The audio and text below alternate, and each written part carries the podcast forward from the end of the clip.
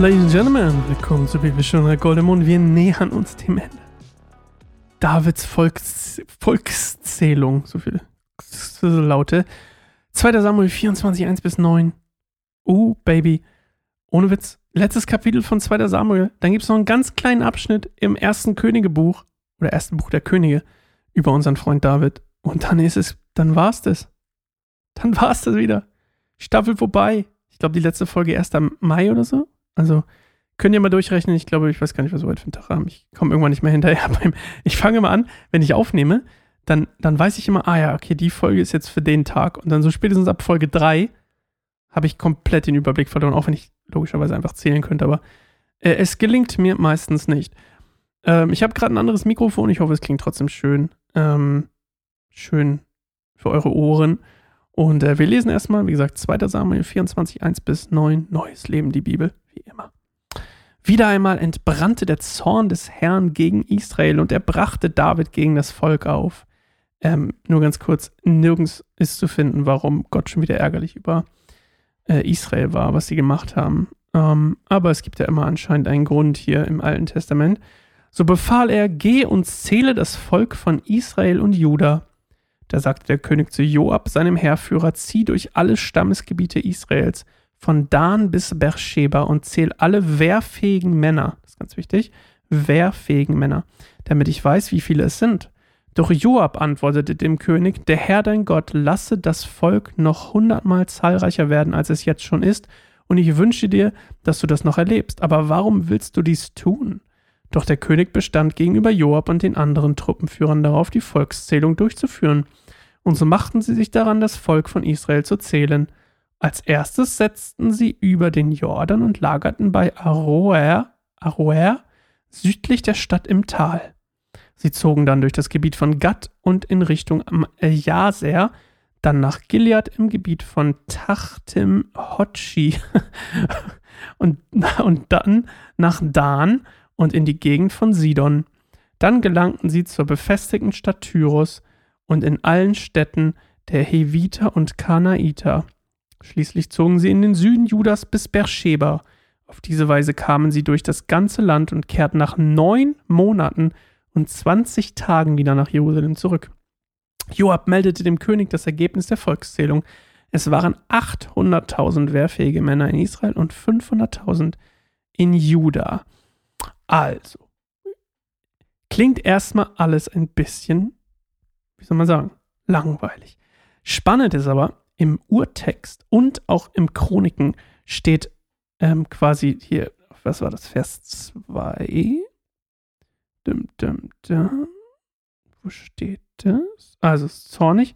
So befahl er, also der Herr, er befahl, steht da ähm, nämlich Satan. Also in dem Fall ähm, ist es, also das steht in 1. Chronik 21, könnt ihr mal nachgucken, dass die Anordnung von Satan kam, die, die Volkszählung zu machen. So, und dann nimmt ja schon die ganze Story hier einen ganz anderen, ganz anderen Fokus auf. Weil warum sollte der Satan daran Interesse haben? Oder anders, warum erlaubt Gott dem Satan, David zu dieser Volkszählung zu, ähm, zu bringen? Also ihn quasi dazu zu verführen, etwas Falsches zu tun. Weil diese Volkszählung, ihr müsst wissen, David will die zählen. Warum wehrfähige Männer? Damit er sich seiner Stärke klar wird. Versteht ihr? Weil wenn wir die, Wehr, wenn die, die wehrfähigen Männer zählen, dann wissen sie, wie stark sie sind. Dann weiß David, wie, Macht, wie, wie viel Macht er hat. Und wie viel. Ähm, deswegen sagt ja auch Joab, hey, ähm, Gott gibt dir immer noch genauso viele Truppen, wie du brauchst. Also, merkt ihr das? Joab versteht es, sagt so, ey, übrigens, musst du das hier wirklich machen. Also, Israel an sich soll bestraft werden. Für warum auch immer. Gott ist nämlich ärgerlich auf Israel. Warum ist unbekannt. Dann schickt Gott als Strafe quasi Satan und erlaubt ihm, so wie bei Hiob, Gott hat ja auch bei Hiob dem Satan erlaubt, ähm, quasi ähm, Leid und Schmerz und Tod und Zerstörung über Hiob zu bringen. Und in dem Fall bringt er quasi den Satan oder erlaubt dem Satan David, ähm, David quasi dazu zu bringen, was Falsches zu machen, also eine falsche Handlung, eine Sünde zu begehen. und ähm, quasi in Stolz und in so eine Art, ja, einfach selbst, ja, Gefälligkeit ist vielleicht das falsche Wort, aber einfach mal so Prahlerei vielleicht auch ein bisschen so, hey, ich bin so unglaublich stark. Und Joab sagt, hey, eigentlich, äh, mein Freund David oder mein König besser gesagt, ähm, Gott ist doch in der Lage, deine Truppen so zu stellen, wie wir es bräuchten. Also warum willst du sie zählen? Und ähm, das ist auch ganz wichtig, dass, des, deswegen ist es auch ganz wichtig, dass, also die Strafe ist quasi die Verführung, auf die David hier reinfällt. Und das Spannende ist, dass ähm, in, 1. Jako ähm, in Jakobus 1,13 steht ja, dass Gott, könnt ihr mal nachgucken, Jakobus 1,13, Gott kann nicht jemanden, verführt niemanden zum Bösen. Und deswegen erlaubt er aber dem Satan, David hier quasi zu dieser Volkszählung zu, zu heizen. Und ähm, das ist schön, ganz schön spannend, ne? Weil das ist quasi die Strafe, die Israel, warum auch immer sie das verdient haben, ähm, dass sie, dass David quasi diese Volkszählung veranlasst, Joab ihn noch stoppen will, aber ähm, das nicht funktioniert. So ähnlich, wie gesagt, wie bei Hiob, als Gott ähm, Satan erlaubt, Hiob irgendwie Leid zu verursachen. Ja. Und auch ein bisschen wie bei Saul, oder? War das nicht bei Saul auch so? Ja, ich kann mich.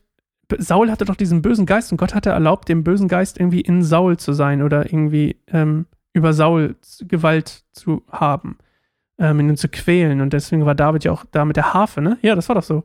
Also nicht nur wie bei Hiob, sondern auch dieser böse Geist quasi, ähm, wo, dem wurde auch erlaubt, Saul zu quälen. Weil er ähm, so sündhaft war und äh, so scheinheilig, bla bla bla. Äh, das war ja ganz am Anfang von unserer kleinen Staffel hier.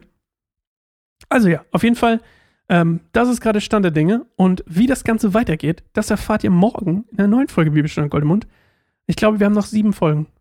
Bin ein bisschen wehmütig gerade. Aber so wird es passen. Und dann äh, freue ich mich schon auf die nächste Staffel. Huhu, die wird toll. Ich hoffe, ihr kennt die Staffel, die nächste Person von der nächsten Staffel noch gar nicht.